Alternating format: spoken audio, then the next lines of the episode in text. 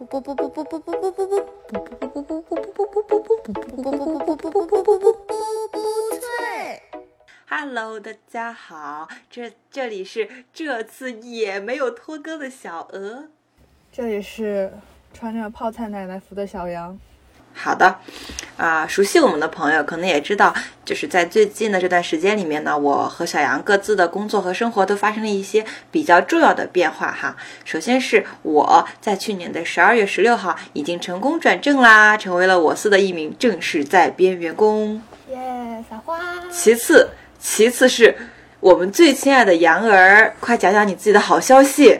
对我已经正式离职啦！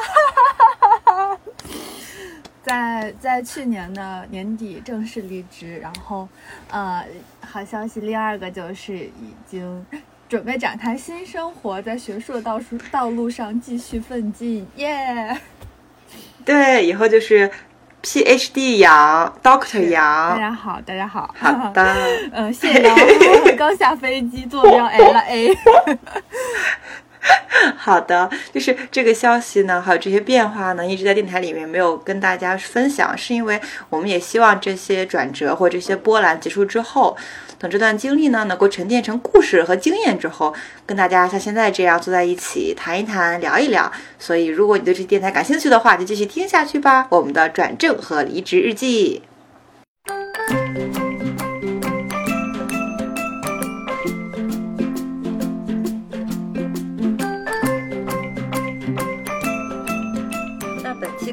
又是我们之前答应大家的这个熟悉的职场系列更新第三弹。那第一弹呢，是我们啊第二十五期《步步杂谈》，讲了我们二十天的职场初体验。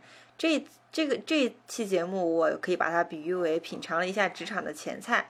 那么之后呢，我们又在第二十九期的时候讲了百日职场速递，在囫囵中找清醒，在挣扎中找自由。上班一百天的感受呢，对我们来说可能就刚像是吃完了前菜，现在准备吃正餐了。那么本期给大家带来的呢就是我们 已经经历了这个职场生涯中非常重要的两个步骤，一个是转正，一个是离职，带给大家这个正餐的第一口的感受。嗯，然后我们这次的这个节目也会从互相提问的形式展开。如果大家不了解这个呃刚刚提到两期内容的话，可以回去倒回去听一听。我们刚刚我们两个刚刚听完，其实前后的差别和感受还是蛮大的。那谁先问谁？谁先问谁都可以。MC 你 Q。你先。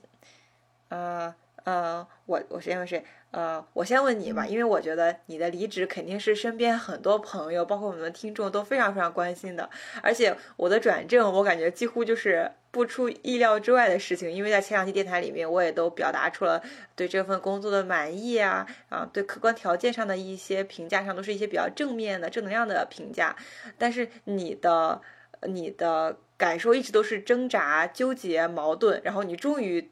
快刀斩乱麻似的办了离职这个决定，其实还是挺让身边的朋友惊讶的。那我的问题就是，呃，最终决定你去做这个事情的原因是什么？然后促使你去临门踹了这么一脚的勇气来自于哪里？嗯，首先做出这个离职的决定，呃，也还蛮纠结的吧，大概纠结了一两周左右。因为怎么说，我感觉大家其实都把。毕业之后的第一份工作看得非常重要，然后首先进了要进一个很大的平台，要有一个很适合自己的岗位，然后希望公司能够提供给自己很多机会。其实对于我来说是一样，我也是很在意这件事情，尤其是还有管培生这种校招生的身份，我觉得这是，嗯，对于初入社会的学生来讲是一个还比较不错的起起步吧，算是。但是真的说让我让我迈出这一步，综合了前两期我讲到所有内容，就是，呃，这些挣扎工作中的挣扎，还有工作给我带来的这种不自由的心态，是非常客观的两个原因让我离职。如果说要我谈一些比较具体的东西的话，我事后也想了一下，为什么会有这样的问题？一个是，首先我觉得，嗯，我的工作氛围。我的不是特别的友好，呃，我在工作中可能没有得到来自前辈非常多的呃指导，或者说，嗯，不管是事务性的，就我们我们公司会有这种带教人的机制嘛，每一个校招生会分配一个师傅，然后我觉得我在这个校招生呃这个师徒的机制上，我并没有得到来自一个前辈关照后辈，无论是呃你教你应该怎么去解决工作上具体的事情，然后包括你怎么有一个好的成长路径。然后你在工作中就不说怎么面对人和事儿了，这是靠自己体会的。就是我之前说的这两个，我觉得都没有得到很好的嗯发展和培养吧。这是让我对公司嗯看呃就不想就就感觉像公司撒了一个谎，然后 我我这个人也也就很实诚的相信了他说的话，但没想到最后是一个谎言。然后在呃，还有公司里一些人事关系，比如说跟同事之间，可能花了大量的无效的时间成本在沟通一些呃都是共识的事情，然后开一些下班之后才有的会，然后这些细枝末节的事情都让我觉得哇，在这个公司工作的效率好低呀，然后。就就是没有任何成就感和归属感。然后说到这个成就感，我觉得作为一个设计师，我没有在一个甲方公司施展设计师本领的机会，也是让我嗯离职的很大的一个原因。我先打断一下，就是你刚刚提到的，就是代教人的失职让你对这个公司非常失望。其实我是能够理解的，嗯，为什么呢？因为我明显感觉到你当时参加完那个什么夏令营还是什么，就是那种团体培训回来之后，你你在电台里说你是开始有点相信这个公司的企业文化的，然后结果你既真正真正从这个洗脑中里场景里面脱离出来之后，你真正要投入工作了，而不是说像是呃。做游戏、做团建、做这种什么野外生存挑战的那种有趣的事情结束之后，你被这个价值观洗脑之后，你现在进入真正的工作场景了。你发现那些团结、背靠背、信任，什么呃手拉手一起向前冲的东西都是没有的，没有人拉你的手，没有人管你的后背，你该挨枪子儿挨枪子儿，该被人砸被人砸，你该受伤受伤，没有人管你，然后你就会觉得有很强大的落差。对我其实，如果如果说的具体一点，我不知道是我们这个公司，还是说我们这个区域公司的氛围是这个样子。我感觉大家给我的感觉是各自为政。嗯，怎么说？就比如说我们一个小组大概有七八个人的样子，但是这七八个人各为其主。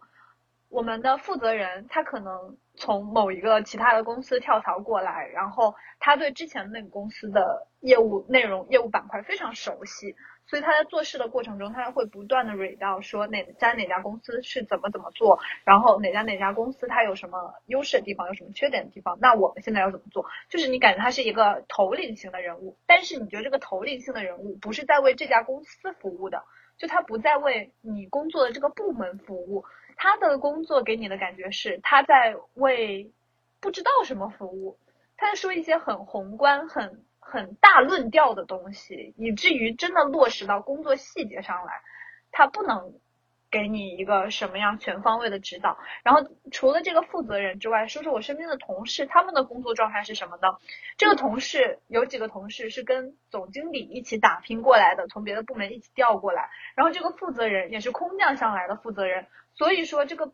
同事他虽然表面服从我们这个负责人，但是他跟总经理之间有很多扯不断、理还乱的关系。开始开始爆料你们公司内部阵营，这是小八卦了。已经对对，就导致说你不知道你你你们这个组到底在给谁工作。就会有这种这种错乱的感觉，然后那些嗯嗯那些工作了时间时长很长的人，或者说经验很丰富的人，他能很快的把握住这个风向，能很快的找准这个阵营。但是对于我一个就是刚到这个公司来的人，我没有什么可依靠或者倚傍的东西，我也我我能做的就是不说话，然后我师傅让我做什么我就做什么，所以我感觉我没有什么团队的归属感，也没有什么。呃，就是被企业文化洗脑了之后，哇，我们大家都是一个 team，有什么都一起冲，班一起加，会一起看，没有在工在真实的工作场景中是没有这些东西的。对，而且站队这个事情，你作为一个新人来说，你站也不是，不站的也不是，所以你其实在这个里面，其实身份是很矛盾的。嗯，我能我能理解。有的。而且你你你之前。不是有之前还跟我说你有过很长的一段实习经历，或者是在事务所，或者是在一些这个小公司里面的实习。你在这实习经历里面从来没有遇到过这种事。我觉得是因为我们做实习生的时候是完全不会有正式员工这种我要长时间依附于这家公司，长时间跟这人际关系打打交道的这种痛苦的。一旦真正深入这家公司之后，你会发现小团体无处不在，而你又不能置身事外，这种感觉其实很拉扯的。对。因为你当时和这个，嗯嗯，你和这个公司之间没有生存关系，你在这个公司里工作不会有生存焦虑。但你现在作为一个要靠他给你的工资吃饭的人，你就必须要在这里生存下去。你会，你你你你会开始学习这些丛林法则。而且我觉得我之前实习的那些公司真的都是天马行空的公司，它可以呃在。就成本最极限的情况下，做出自己最想要满意的设计，或者说它可以不计成本。那我这个东西，我不管成本是多少，我希望它先做出来再说。它会，它会有这种很无拘无束的时刻。但我现在就职的，就我曾经就职的这家公司，它是一个很成规模、很很很庞大的一个企业了，所以它万事都是成本为先。作为设计来说，也没有什么呃可。可发挥的余地吧，嗯，所以说这个不太友好或者对这个新人不太友善的范围是你离职很重要的一个原因。对，是的，这是很重要。然后我我想，嗯，就其实就他这么不友善吧，我要是真的能为这个呃饭碗就是一直工作下去也可能，但。万幸的是，在这个时候我接到了来自我现在导师的 呃面试 video call，然后他说我们可以有他看了我的简历，然后我的作品集，包括我们以前曾经合作的一些东西，他说哦，那我们可以啊线上聊一聊啊，然后你对我你对我的看法，然后呃你是怎么想的？你为什么想要说继续念书啊，或者继续申请啊？然后我们在这个长达半个小时的。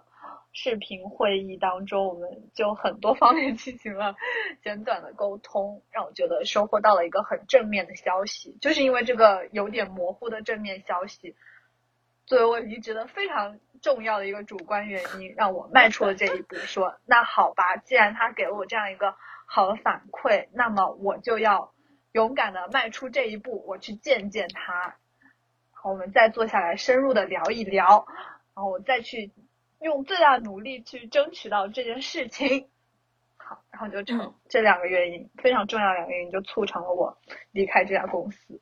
嗯，其实其实我们现在回忆起来，这个经历是你是很幸运的，就是在你最痛苦的时候是有一个手拉了你的。如果那个手没有拉你，你会你你还会像现在这样说走就走吗？我记得当时你走的时候其实也蛮纠结的，一直在问我说，嗯，是现在离还是等一段时间再离？毕竟他还给了你一份薪水。对我，我是我还蛮蛮纠结的。其实那段时间，唉，像莫比乌斯环一样，就是他把你一直扭，一直扭，你你没有办法说扭出一个就谁高谁下。这个天平它就是任何一方面都是平的，除非你把你的一只脚就放在了天平的一端，你就这样踩下去，否则你永远也不知道你你你选的是个什么狗屁东西。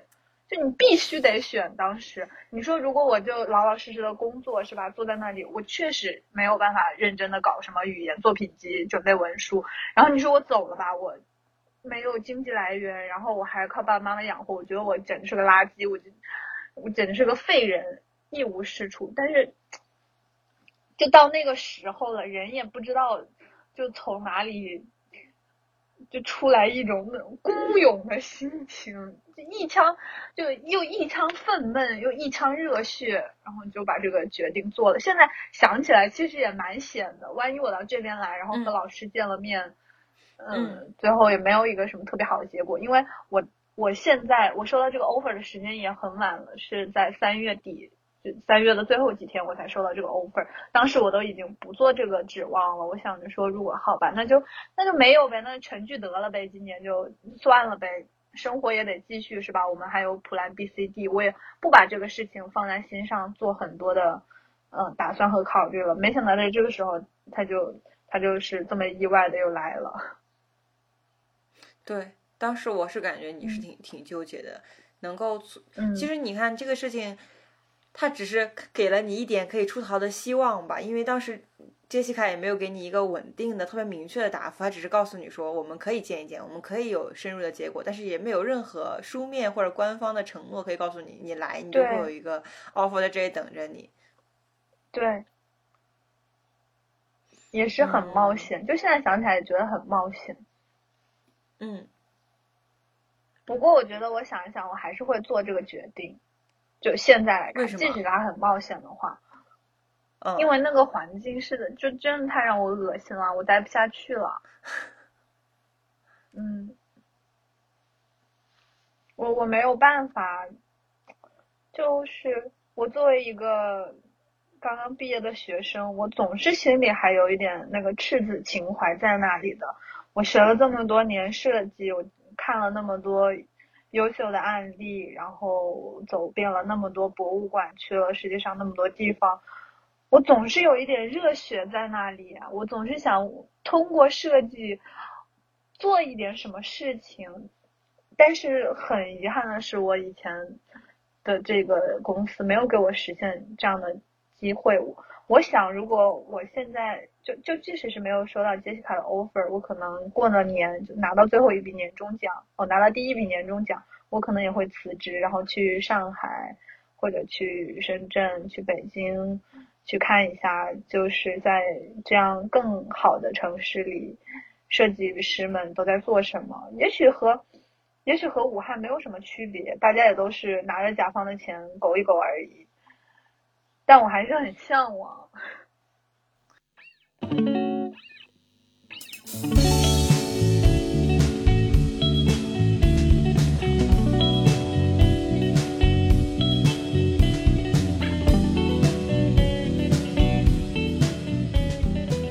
现在我来问问小鹅的工作近况。我记得上几期、上两期你有说到，你你那个标题的名字起的印象让我特别深刻。你说要在囫囵中找清醒。那现在你的工作还有那种囫囵的感觉吗？或者说你的清醒找到了吗？我现在对我的工作内容非常清醒，对我工作里面的每一个流程，每到了每个环节要做什么步骤，能运用到什么样的管理工具，我现在已经非常清楚了。而且我不光清楚我自己专业内部的工作内部的，我们部门里面就是。大家不同的工种里面对应的工作的内容和对应的管理工具，我也都略知一二了。甚至我觉得我可以稍微跨跨行做做一做他们的工作，我觉得都行。我就很清醒，然后同时我也感觉到很很无奈，就是我还现在翻我的转正日。那个答辩的 PPT 我还写着说，我说公司招我一个小专业的管培生进来，应该不只是为了让我做这个小专业的管培生吧，就是应该不止让我做我现在这本职工作里面一点点内容吧，他肯定是把我希望把我往管理或者是往更高嗯层级上的人物去培养的，我应该有更宽更宽广的眼界和更呃更更厉害的技能，但是目前就我来看，职业就你现在所做的工作对你的限制还是挺大的。起码在你没有经历过，就是你不可能像人力招聘你的时候那样，什么两到三年就怎么怎么样，三到五年就怎么怎么样。就是包括现在同学们跟我说什么啊，什么过几年你就是刘总，你就是鹅总了，到时候鹅总要在济南请我吃饭。我在想，他说什么屁话呀？我怎么可能升的那么快？就职业给你的那个。这让职职业这个职业这个岗位给你的限制还是非常明确和清晰的。起码我身边很多同事，他可能干了三到五年，也没有升到一个非常明确的管理人的角色上。嗯，所以我又觉得也会有，又会有一点点，在我清醒之后，我又会觉得有一点点失望。我能 get 到你的意思，大概就是你说你之前的这些困惑，其实在你工之后的工作内容和工作流程中，你都已经解决了。但是你现在目前目前面对的是你怎么样扩。扩大你这个职业，它能给你带来什么样更多的发展？你是不有点不清楚这个发展的路径，或者说上升的渠道在哪里？对于我们这种小专业的人来说，在这种嗯很很大架构的公司里，怎么才能更好的发展呢？这个路在何方啊？因为你不想成，不知道自己想成为什么，你就会错过很多很多。呃，错过很多很多其他的机会。你本来可能对你本来可能会感兴趣，可能对你有用的机会，因为你没失去了那个判断的标准，这是很危险。嗯。所以这是更大层级的困扰之一。另外一个层面的困扰就是，当我对这份工作开始有些熟练的时候，我已经虽然我可能还是没有办法像工作四五年的同事那样有一个非常快速的、及时的、专业的判断，但是我大概会知道遇到什么问题要找什么样的人求助，或者是在什么环节要使用什么样的管理工具，这东西我知道的。那更大的困扰就是，比如说。好，我现在完成这份工作了。我如何向我的领导展现我的不同工作节点下的成果，才能让领导意识到我其实是一个很优秀的人？这就是怎么向上管理 领导的困境。嗯，对，对。然后，当你面对一个不同的，当你面对一个任务的时候，这个任务可能同时要多头对接，可能有多个领导在关注这件事情。那你应该首先 满足哪个领导的需要，哪个事情是优先级最高的？对。甚至包括现在上班的时候，你怎么在你没有那么多事情的时候，包括大家都知道，现在我所在这个行业已经正在萎缩，或者是这两年它的行情不是很好，你可能没有那么多工作量了。那你怎么在没有那么多工作量的时候，向整个工作环境释放出来一个很饱满、很向上、很积极正能量的工作状态？甚至你在上班的时候怎么摸鱼不被发现？这些都是我 更大的囫囵。哎，我觉得你说关于领导的这个问题真的很。引人深思。就其实我我觉得我们两个都是属于那种有点能力的员工，就可能对比同期进来的人是是真的。比如说小鹅，我觉得小鹅特别优秀的地方就在于。你你在你在我们这种类型的企业肯定是汇报的一把好手，然后做问题做事情逻辑分析能力又非常的强，然后理清一个东西，你可能比别人用的时间要短很多。我觉得这都是你的优势，但是这个时候同时真的是不知道怎么在领导面前出头，会有这样的困扰。嗯，你现在有有什么好的解决办法吗？就比如说你做一个很得意、志得意满的事情，怎么？怎么怎么图一个出头的表现？我现在没有，我现在真的没有。我希望听众朋友们听到这里，可以给我一些回答。就是我有的时候会觉得这些想法很功利、很现实，有的时候会觉得是错的。但是我又发现这个东西它是很有必要的。这个也是，这个就是比我刚刚的囫囵好像更大一层。就是我开始陷入这种价值观的判断啊，你是哦满足领导的需要。成为领导眼下的红人比较重要呢，还是抓紧时间找到你想去到的那个职业方向、职业规划比较重要呢？你你你又开始到这个层级的困扰之中了，就是你你你就从一个囫囵里面刚拔个脚出来，然后你就陷入了更多的这种价值观的选择中，你不知道你应该过得更功利一些、更现实一些，还是该理想主义一些？你所有的这些东西都是随着随着你对这个工作了了解之后，你需要升级一轮的问题。嗯。天啊，好难！没有想到转正之后 面临，这个是工作，面临着这样的 困境。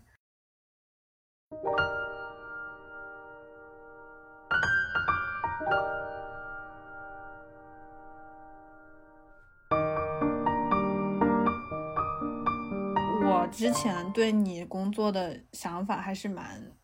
就蛮理想，也不是蛮理想吧，就是我蛮羡慕你的工作的。我一直以来对你的工作保持态度就是，哇，我真的好羡慕你的工作啊！而且领导同事又很好相处，哥哥们又很照顾你，然后你还可以按时下班，然后你还可以有双休有周末。我我能感觉到，其实每次你在微信上回我这些羡慕的时候，也都很很局促，好像。又不能够打击到我的自信心，然后又不能显得太开心的那种状态，我也能感觉到。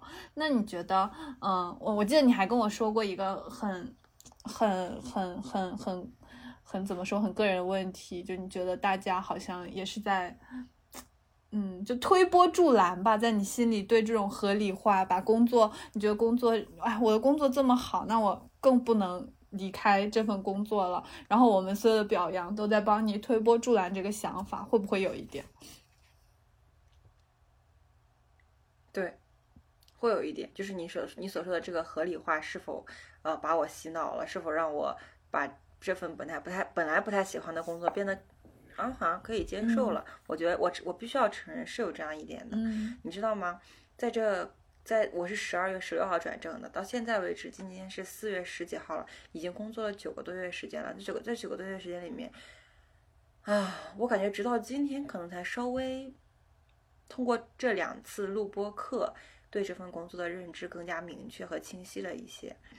在这九个月里面，我经历了非常非常非常多次的挣扎。嗯首先是我对这个城市的不满意，你知道我对这个城市很不满意，你知道的，嗯我对这个城市嗯很不满意。是我觉得我选了一个错的城市，嗯我一直都觉得自己选错了，我不应该回到家乡，回到他的身旁。我这个城市一点都不有趣，一点都不适合年轻人，一点都不 fancy。周末没有地方可以去，也没有什么好玩的事情发生，没有什么新锐潮流的事情，节奏也很慢，人也很安居乐业。呃，同事们也都成家立业了，都有自己的家庭。这也是大家为什么周末不会互相打扰的原因，因为每个人都有自己的家庭和生活要过。嗯它不会像程序程序员的公司里面，大家都是年轻人，随时可以一个电话 call 你到公司把这个代码敲完，不会这样的。这些东西背后都是有原因的，所以我我那个时候就非常讨厌这个城市。我在豆瓣上关注一个女生，我不知道之前有没有跟你讲过，就我感觉她呃。我不知道他是做什么职业的，但是但是他每次抛出来他的想法，他看到的东西，他看的电影，他喜欢穿搭的衣服的风格，我感觉跟我特别特别像，就是我也很喜欢 vintage，他也很喜欢 vintage，我也很喜欢敲一些大段的奇奇怪怪的话，他也喜欢写这些东西，然后他写的每个东西，他的每个感触，我都感觉特别的感同身受。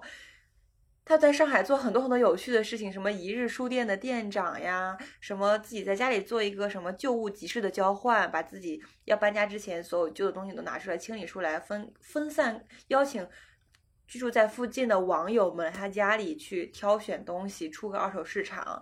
然后他也会跟一些书店、杂志拍导演、记录拍纪录片的小导演、小编剧一起做朋友聊天。他也有一个播客，我就感觉天呐，他就是。升级版的我，嗯他就是那个什么亚古兽进化之后的那个那个会喷火的那个那个版本，啊，我觉得好羡慕。我觉得这个事情在济南永远都不可能发生，我觉得特别痛苦。嗯那那那你现在后悔吗？不行，我做不到。我尝试过了，我真不行。我有一次就把自己那个，我就跟自己说，我说我一定要在今年结束之前离开济南。就是二零二二年结束之前，我一定要离开济南。包括去年呃九月份的时候，我跟呱呱一起去威海玩，然后我在威海的时候，我们看了一场日落，然后我录了一个视频，我说我们许愿一下，明年这个时候我们会各自在哪里。当时我说的心愿是，我当时已经不在济南了，我就做了一份自己喜欢的工作。但是当我开始用这个倒计时的方式逼迫自己离开这里的时候，我特别的焦虑，因为我不知道自己是不是在那个时间节点拥有这样的能力可以走。我觉得我缺的根本就不是能力，是勇气。就是我的能力，我你跟我说过吗？你说就是我也很相信你说的那些话。就是我现在去找一份上海的、北京的工作，我觉得可以找得到，但是我没有这个勇气去找，我就没有办法打开那个求职页面，说我现在投一份简历给一个什么小公司，然后让他收留我。我觉得这这这太难了。一旦用倒计时的这种压力来逼迫自己的时候，我就感觉我快窒息了。嗯我感觉未来像一个大山一样压在我的头上，我还不如就这样。半死不活的过着现在这份工作，反正他又不是很差。那如果回到工作，回到现实生活，你觉得这个最大的束缚是什么？是什么？是工作束缚了你，就不能离开，还是说在济南的生活束缚了你？对你来说，这个勇气到底在哪里？就是害怕未来。我太害怕未来，我我不知道，我觉得未来会就像我妈，我妈一直在跟我说，她说你觉得你现在这个地方痛苦是吧？那你去新的地方，你以为新的地方就没有新的痛苦了吗？新的地方自然会有新的麻烦，你要搬家，你要租房子，你要切断在这里刚刚建立起来的人际关系，你要切断你跟现在同事的友谊，你可能你要调转行业，那你这半年多年多的积累你就完全没有了，你会失去管培生的身份。你相比起来，你会眼前的幸福是真实可见的，是你已经获得的，而未来的东西它可能是一团模糊的、混沌的，不知道是什么的东西。那你相比之下，你肯定会选。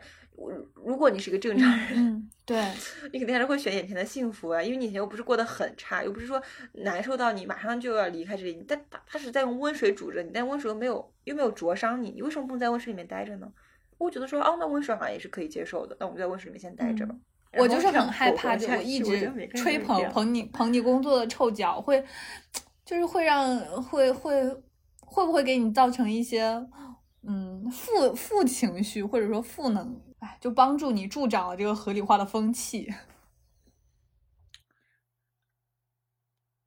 不，不，其实我最害怕的是什么呢？我最害怕的是，我一直在用离开，我早晚会离开这个公司，离开这个地方来标榜自己的与众不同和独树一帜，但实际上我并不可能做出这样的选择，这才是让我觉得最可耻和最害怕的事情。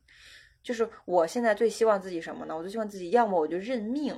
我就认了，我选了，我认了，我觉得我舒服，我就在这待着，我不好了，我不抱怨，我也不嫌弃济南了，我觉得这挺好的。要不然我就忍着，我就忍着，等到有一天我像你一样，突然有一天提交一纸辞呈，然后说我现在找到更好的、更想做的事情了，然后我就离开这个城市。我现在就一边喊着口号，一边什么都不做。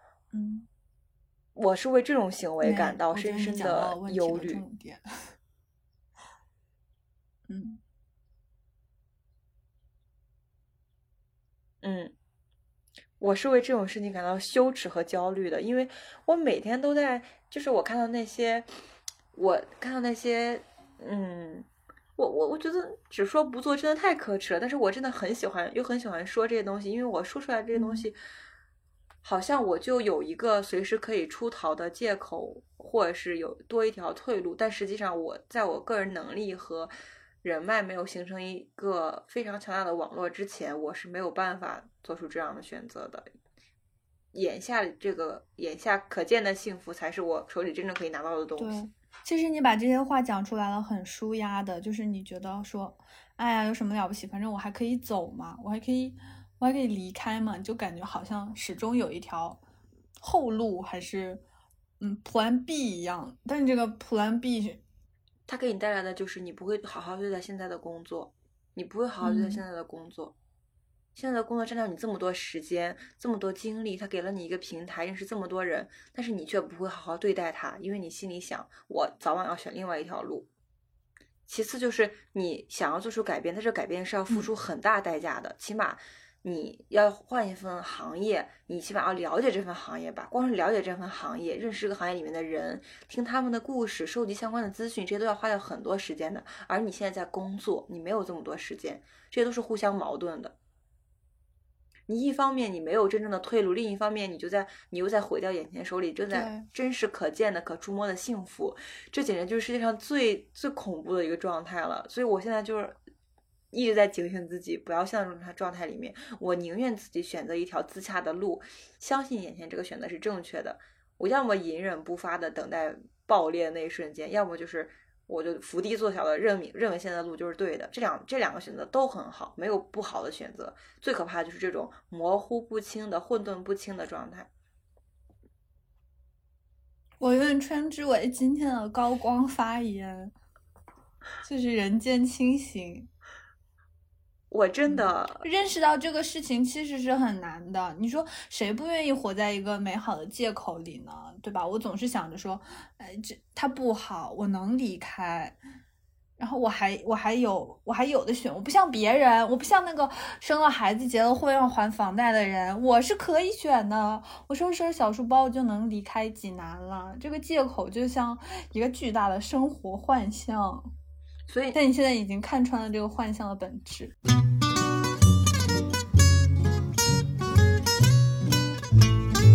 啊，那我们再换一块，再到我问你吧。就是我想问你，离职的时候，离职的那天。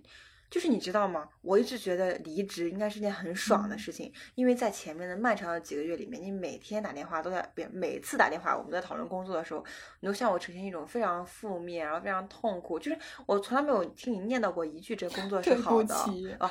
你没有对我造成任何影响。首先，你没有对我造成任何影响，因为我的工作很快乐，我反而觉得很内疚。就是我怎么他妈的是 把杨瑞琪的运气都偷走了吗？是不是我把他运气吸干了，所以他没有分到一个好工作？就是我就还还会觉得很很内疚，并没有对我就是让我觉得其他的啊。然后我就觉得你不开心。然后我觉得你离职那天，我操，我觉得杨瑞琪，我他妈的老子不干了啊！我杨瑞琪今天我就对你们这个制度，我就我就不满很久了。我今天就要把这些东西写出来，我群发一个邮件，我抄。送我们公司总上到总经理，下到 物业管家，我要让所有人都知道你们公司糟糕透了。老娘现在不干了，要走去更高、更好、更美好的地方去。你你应该像那个电影里面演的那样，就把那个合呃什么入职合同、什么管培生奖状什么的站到桌子上，然后把他们烧了，然后在桌子上跳那个牛屁股舞，就是啊，然后把那个西装撕掉，然后里面露出来你的那个破洞 T 恤、破洞牛仔裤。就是我我不知道为什么辣妹套装，对，然后墨镜一戴，谁都不爱，就不知道为什么会对你的离职有这种幻想。你你能真实的还原一下你当时离职的那个心态和具体发生的那些事情？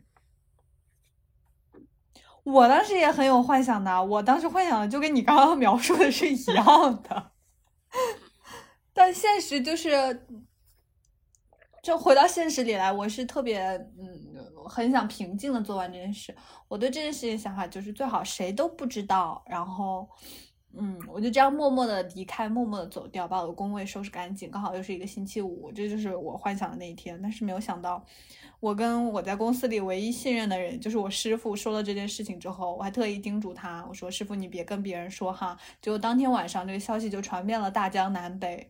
很多人开始在微信上问我说：“哎，你怎么突然要离职啊？”哎，我就觉得我都要离开了公，就是公司里的同事还摆我最后一道，让我这个信任付诸东流，很很难过。那你会有一种……当然，在离职之后，嗯，就不到几天，或者说长达一个月的时间内，我收到了很多同事的私悄悄话、心里话，然后说：“哎呀，就是。”我不能说是谁，我也不能说具体内容，反正都很消，对工作很消极的态度。然后他们也有呃想走的想法，然后对工作很对公司对工作很多地方都表现出来的不满意。但这是我在工作的时候从来没有听到过的。我觉得我跟他们每一次相处，他们都把我卷得无地自容，但没有想到原来人人背后都是伤痕累累，然后有这么多。心情最可怕的是一个同事告诉我说，他已经连续加班三个月了，没有休息过任何一个周末和晚上。这些我以前都不知道。你讲到这里，我就特别想跟你分享，就是想跟你可讨论一件事情，就是分享的边界。你会发现，你跟离，你只有在离职之后，你同事才会跟你说，他们也讨厌这公司很久了，他们也不喜欢这公司里面的谁谁谁，他们也讨厌这公司的这样那样的不合理的制度。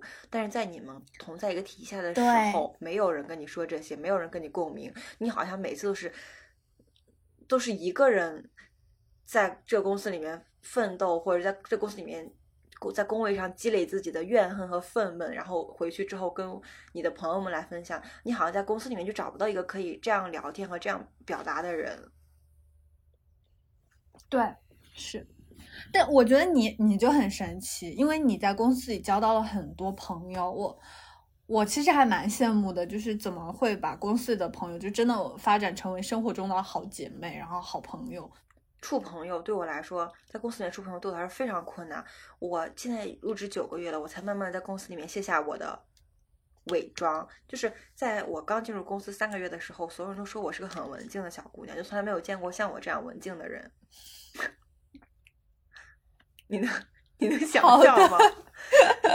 就是我每天在那里，在那里，在那里，在那里装，然后别人在聊天，我在旁边就不说话，就点头，微笑，然后嗯嗯嗯嗯，然后别人问我有什么意见的时候，我就说嗯，刚才你在说什么？啊 就是聊一些我不太想聊的话题的时候，我就装听不见。就我又很我，我就是一个非常文静然后不谙世事的小姑娘，我也不发疯，我也不讲烂梗。现在我开始在公司里面疯狂。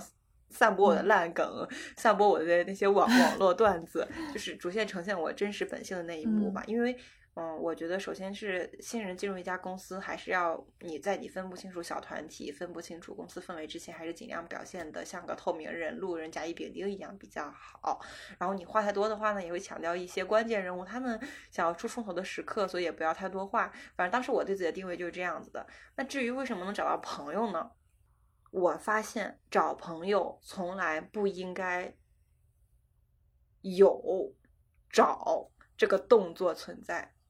你有没有听过人类是靠气味可以辨别彼此的动物？就是你跟有些人，你们的频率是相合，臭味相对是相合的，你就会发现你们在很多事情上肯定是有很多共同语言的。你们讲话的节奏也好，看待问题的观点也好，都会有或多或少的相似。当然，你们现在都已经长大了，你们接触的时候已经大家都已经是二十几岁的成年人了，在你们没有接触之前，你们都有各自的人生经历和故事。但是。性格这个东西真的是很玄妙的。你们接触的时候，你们就是想在一起疯狂讲烂梗，然后疯狂哈哈大笑，你们就会成为很好的朋友。那问一个很坏的问题，就是你觉得有一天有可能他们会成为你的知心好友吗？很难。不只是他们，从我从我从我，我觉得从我上班开始之后，我人生的后半辈子可能都很难再遇到像现在我已经认定是好朋友的人一样等级的好朋友了。我必须要坦诚这件事情，包括我自己现在也在寻找分享的边界。嗯，因为同事他毕竟带着一点工作的属性，我还是希望就是工作场合下的我是一个相对来说更专业、更具有执行力。或者是一个合格的拧螺丝的人，那在私下里，至于我是怎么样，我是花天酒地，我是海王，是呃海后，还是嗯渣男渣女，还是有什么什么呃极限运动的爱好，或者有什么不良的嗜好，这些都跟我的工作本身没有任何关系。这两个事情还是要剥离清楚的。所以，比如说，我就不会跟我现在工作里介绍的朋友们去分享我这个电台。当然，以后可能我也会分享，但我估计是离职以后了，因为我。很害怕在工作场合里面暴露过多的真实的自己。我希望就是工作这个东西，它本来就是一个大的机器，你在工作里面就是一个没有太多感情色彩、没有太多个人性格的螺丝钉。你拧好这份螺丝，拿好你的薪水，你就可以离开。至于你的螺丝，你这个螺丝钉，你以后想成为一个大螺丝，还是成为一个成为一个扳手，这是你这个螺丝自己的事情，跟这个机器本身并没有什么太大的关系。所以，因为这样的工作属性决定了，你跟你的同事可能是朋友，但很难成为一个灵魂挚友这样子。嗯，嗯，那我又发现你一个小小的改变，就之前两期我有，啊，我有讲到，其实我很想要工作和生活就彻底分开嘛。但那个时候你给我反馈就是，可能在有的事情上，或者是有的时间段里，这两件事情就是很。很难分开的。那现在，嗯，你对于刚刚说的朋友的态度，朋友的，就是未来的发展也好，你你现在也是会有希望说，生活和分和工作还是会有一些小小分界线的。我以上说的东西吧，有一部分是理智的我在说话，感性的我，天呐，我太爱我的朋友们了，我真的想随时都冲上去 亲亲抱抱他们。嗯，好的，咬他一口。就是我，我就要课，我有很多次都想分享电台给给我，给就不屏蔽任何人。我想让所有人知道我在搞电台，我想让所有人知道我有微博，我有 Instagram，我有这么多丰富多彩的生活，我有这样那样的世界，这样那样的，我是一个钻石，我有各种各样的切割面，我的每一面都在散发着光芒。我很想让大家知道这些东西。我本来就是一个很 drama 很 drama 的人，我就就是这样的人，但是。暴露自我的风险还是让我却步了。尽管尽管我有那么多次冲动和渴望，但是我还是只是局限性的、稍微的展开了那么一点点面给大家看。我一直到上班，我觉得是转正之后吧，那上班上了半年多，才开始让朋友们看到，开才开始让公司里的同事们看到我的朋友圈，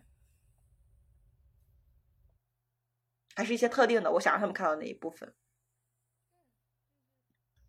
人人都在工作里 小心翼翼的试探，然后，然后还要不光要找到这个分享的边界，还要在一个很安全的分享的边界里待着。这个分享是不可以越出安全雷池半步的。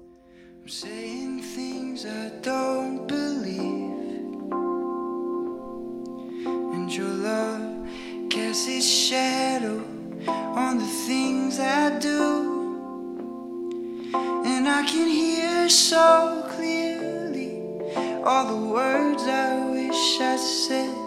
You're stuck in my head. 工作对我们真的很重要。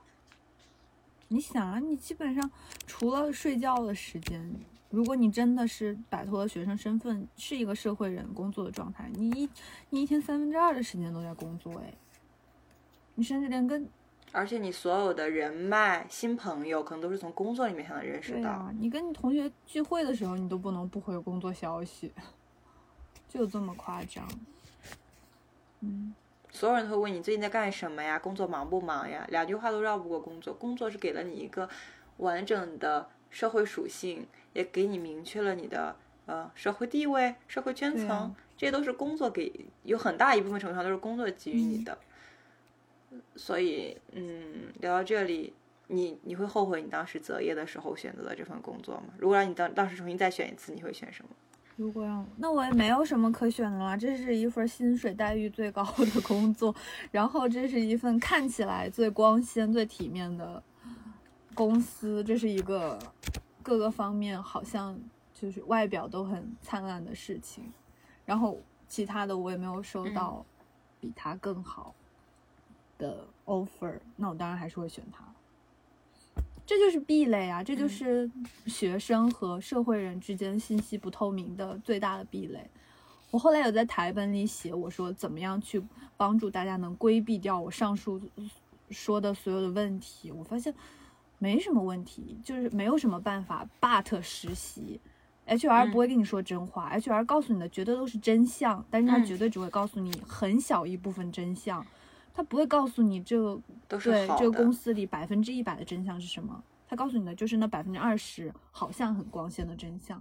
然后你你去问你的师兄师姐，去问你的好朋友，好朋友们可能不会跟你说绝对的事实，他们他们很怕影响你的选择，很怕对你就是造成一些不好的影响。所有的事情像小马过河一样要去自己尝试，所以他们可能也不会告诉你真实的事情，世界究竟是怎么样。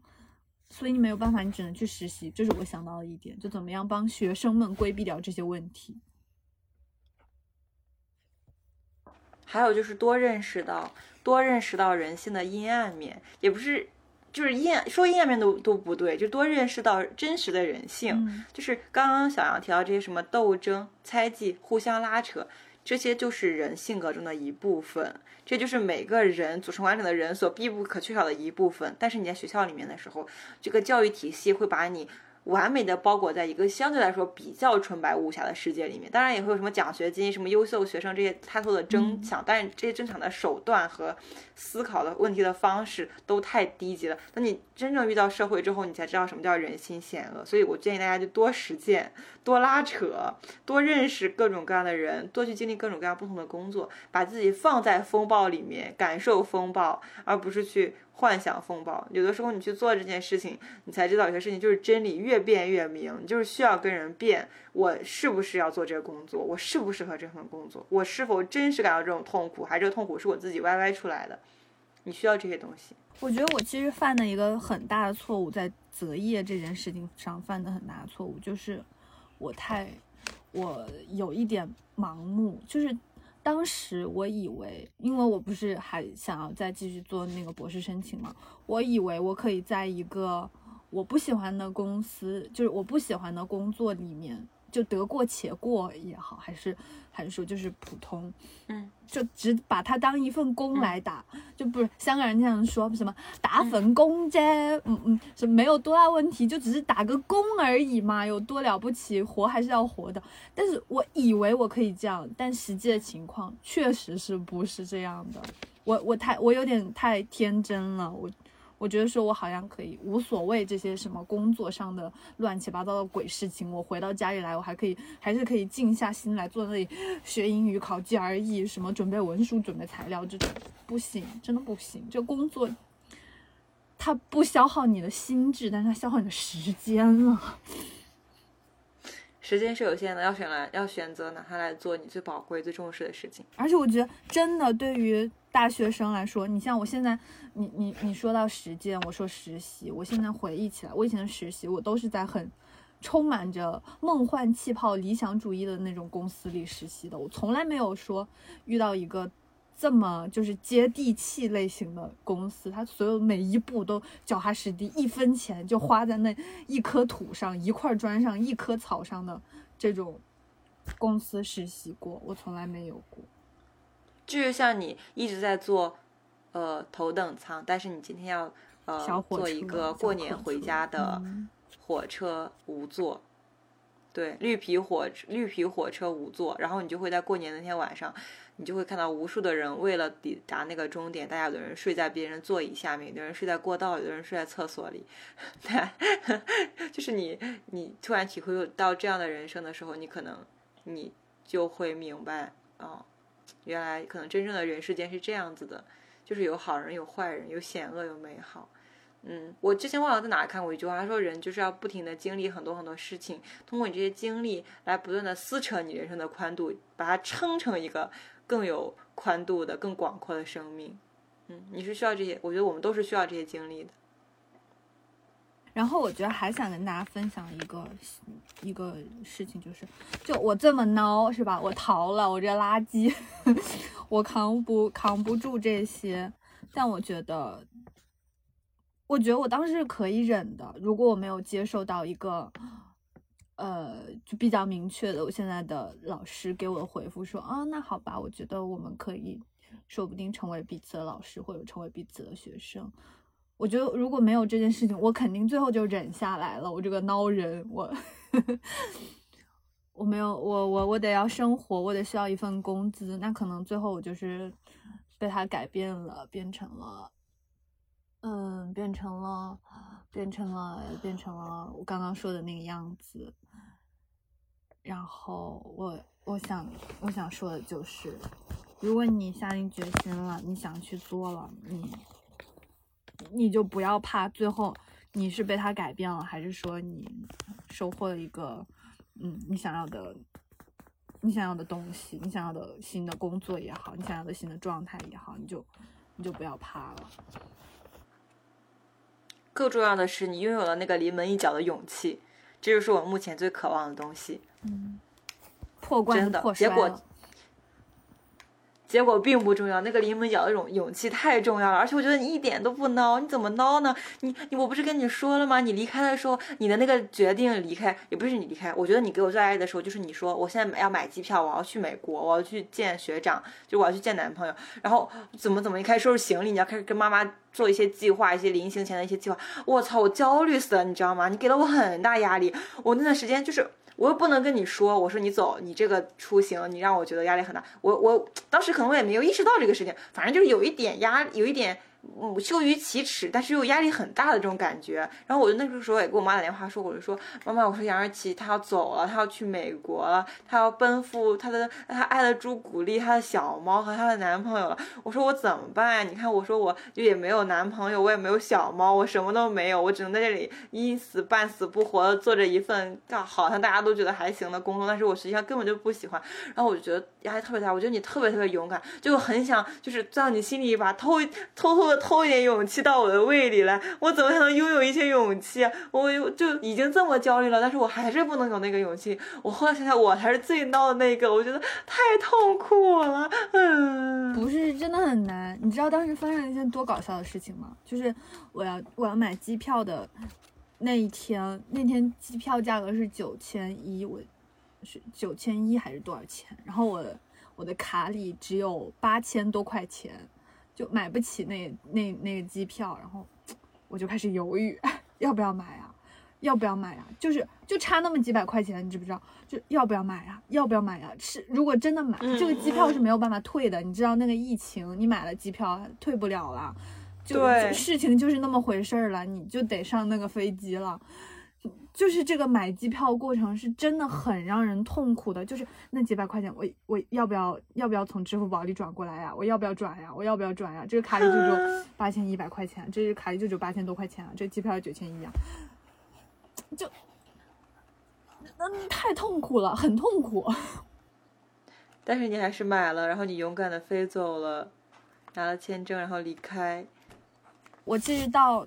到见到杰西卡，就是我现在导师的面之前，我都不知道这件事情会发展成什么样子。我到上个月我收到 offer 之前，我其实已经做好了什么 plan B、C、D，我要怎么进进行接下来的生活。我已经基本上就是百分之八十放弃了这个 plan A 的决定了。我觉得可能也就这样了吧。如果这都三月底了，啥也没有，是吧？那就那就这样。然后后来我发现，也许就是没有这么，也不是说没有这么难吧，就是这个生活总是会以一种意想不到的形式继续下去。嗯，我我我真猜测不了，我既就他不来，我也能活下去的。这个 offer 不来，我也我也必须按照一个新的轨迹开始生活了，我不会再等他了。就我不去做这些，我我也不，我真的就是不会等了。I'm sorry，我生活真的要继续了。嗯，我明白。所以说，你看，就算你没有收到 offer，你还是揣着这个勇气，勇敢的、坚强的，可以继续活下去。你起码逃离了你原来不喜欢的、让你觉得恶心的工作环境。你逃离了那些你觉得不喜欢的同事、不喜欢的制度，你变成了一个自由人，哪怕会很痛苦，但是你还是觉得这一切都很值得。我觉得这个就很棒。嗯，但我当时工作的时候有多羡慕你，你不知道吗？我知道。然后我那时候因为我无法向你共情，我就觉得我也觉得很痛苦。就是我觉得，就是我没有办法体会到你那种痛苦，我又觉得沾沾自喜，但是同时我又觉得啊，我我对我的朋友造成了如此多的压同质性的压力和伤害，我觉得我太不是人了。不过你看，今天我也就是坦坦白的抛开我自己，对，让你看到我的痛苦所在。其实我感觉我们这电台的意义就是在于让大家看到。我们每个人，就是我们两个最普通的这个时代下，这个这个二十一世纪的独立女性，标榜自己的两个女生。我们经历了毕业之后，我们经历了转正，经历了离职，经历了读读上博士这些节点之后，其实我们在每一步、每一个过程里面都是在努力的生活，而且每一个选择真的都是盲盒。我们俩也不知道会变成今天这样子，我真不知道杨瑞琪马上就离职了，说走就走了，当天就两天，然后申请，然后开始买机票，然后就。我以为你离职完之后，你还在准备一段时间。我觉得可能甚至我们可能有机会见个面，或者你来济南找我玩玩一下，或者我们怎么样？对，我还以为你还有很多时间，你可能要准备这些申请的东西。我觉得生活可能不会马上发生改变，结果你马上就飞去美国，然后马上现在就在那里已经度过了很长很长的时间，就发生了那么那么多的事情。其实真的每一步选择就是一个盲盒，然后这个盲盒打开，它可能是限量的，可能是普通的，那它一定不是坏的。而且它就算是坏的，你你你随时有，你只要有那个临门一脚的勇气，你随时可以再抽一个，没关系，都没关系，都无所谓。是的，因为你的生活它永远都会继续下去，真的是以一种你想象不到的方式继续下去的。也许你一开始没有不是这样打算的，但是好巧不巧，它最后落在了这个打算上。很神奇，我记我现在就是讲到这里，我觉得我们特别像那个全西西，她不是上传了，呃，北大女生就北大同宿舍女生毕业十年之后，我们再坐到一起聊以前的一些事情。我觉得我们现在的复盘就很像那种状态，就是我们也已经又迈过了一个阶段，然后回看之前，包括找工作也好，然后。在工作里面临的这些挣扎，也许你会觉得，就是我小鹅觉得自己有一些凡尔赛痛苦啊也好，或者是 我觉得我有一些什么，嗯嗯嗯孬种时刻也好，这真的都是只有从现在这个节点往回看，才会有这么多心事和想法，才会说，嗯，好像好像我现在聊，我现在跟你聊完，我觉得，哦，那我以后就这样。没有什么目的的生活好像也不错呀，也也没有什么了不起啊，因为以前的生活也就是这样过来的呀，也现在也很好呀，就会有这种感觉。而且你那个时候就是你记不记得，就是还是国庆还是五一啊？国庆好像是，然后你说不行，我要学习，然后我要租一个自习室，然后全天候无间断的学习。对，嗯。我那花了多少钱？花那自习室多贵，你知道吗？二十多块钱一天，然后七天，我我不知道怎么那个自习室新开，还送了我一张一块钱一天免费学习的卡，我特别高兴。反正，哎，就真的很难。我只能说，如果大家想听这个申请日记的话，我们可以 单开一期，让就是这个事情也不是想象中那么简单。我整个十一就国庆七天就泡吧了，也没有干别的什么事情。嗯嗯，所以别人说什么，别人说什么就是啊，什么小杨去美国啦，什么他读博士哇，好棒呀，又可以读。然后我的心里想说，你们懂个屁！你们知道人家经历的什么吗？他给你东西给你，你你可能都顶不住，这东西是要付出很多很多的。我就觉得，嗯，确实人类的悲喜并不相同。真的呀，真的一定是很难的。所以我觉得你得到这个结果是你，这是你应得的，因为你能够忍受这些东西，而不能够忍受的人只能侥幸的活着，就是我。嗯，算了，就这样，挺挺挺好的。好啊，我觉得你，我觉得你只是时间问题，迟早有一天就是有一个什么基点出现，然后你这个勇气它降临到你，就会降临到你的身上。可能是什么一个新的工作机遇，可能是一一个爱情，可能是一个呃正确的什么样的事情。它你只是这个这个机会已经在发芽了，在你平常工作那些东西里，它已经在开始慢慢的发芽了。对，以上我长大，它就会降临到你的身上。以上我对工作所有的抱怨，并不是抱怨工作本身，而是在抱怨我自己和这份工作节奏的不能自洽。其实我很爱我的工作，你能感觉到，我也很想认真、很想努力的对待我的工作。我想提升自己的能力，让工作榨干我，我也榨干工作，我们彼此成就。嗯。是，而且你对，而且关是什么很重要？你对这个工作是有渴望的，你知道吗？你你不像我，我就只是一个垃圾心态。你对这个事情，你对向上迈进一步，然后你对更高的事情、更高的视野，你是有渴望。你渴望在这个工作中有所成就，那那你就会继续不断的往往上往上走啊！你要去见更多的事情，你就会不断的去找机会啊！这就是你和你你你你这个奋进的人和我这个野鸡的人两种工作心态，就很明显。我们停止，我们停止互相打压自己和捧 追捧别人，好不好？吹捧对方，那我觉得是真的啦，不是不是不是打压自己吹捧，就是这大家如果听完这一整个状态，肯定也会跟我有相同的看法，就是你是要获得一些的人，嗯，你是你是有这个。工作野心的人，好，我觉得让这期就是记录的意义找到了，懂吗？就是又在这个时刻画下了某个阶段阶段性的里程碑的符号，就是让我们让我们在这里共同举杯，就是让祝听到这期电台的听众朋友们和我们一起继续在人生的大道上飞驰，干杯，干杯。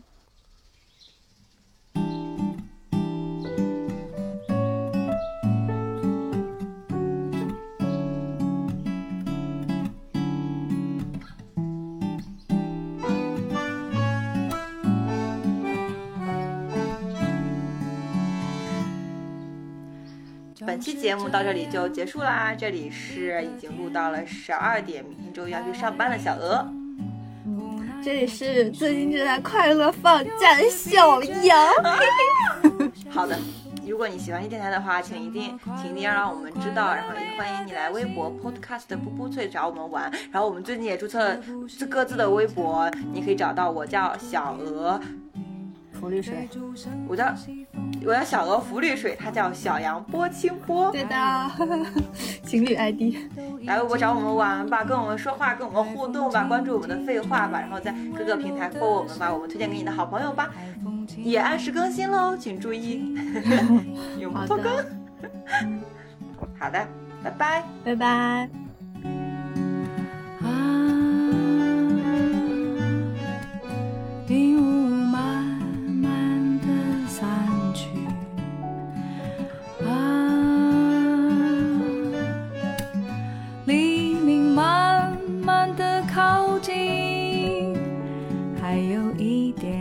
时间在咖啡之前休息，还有一点时间在咖啡。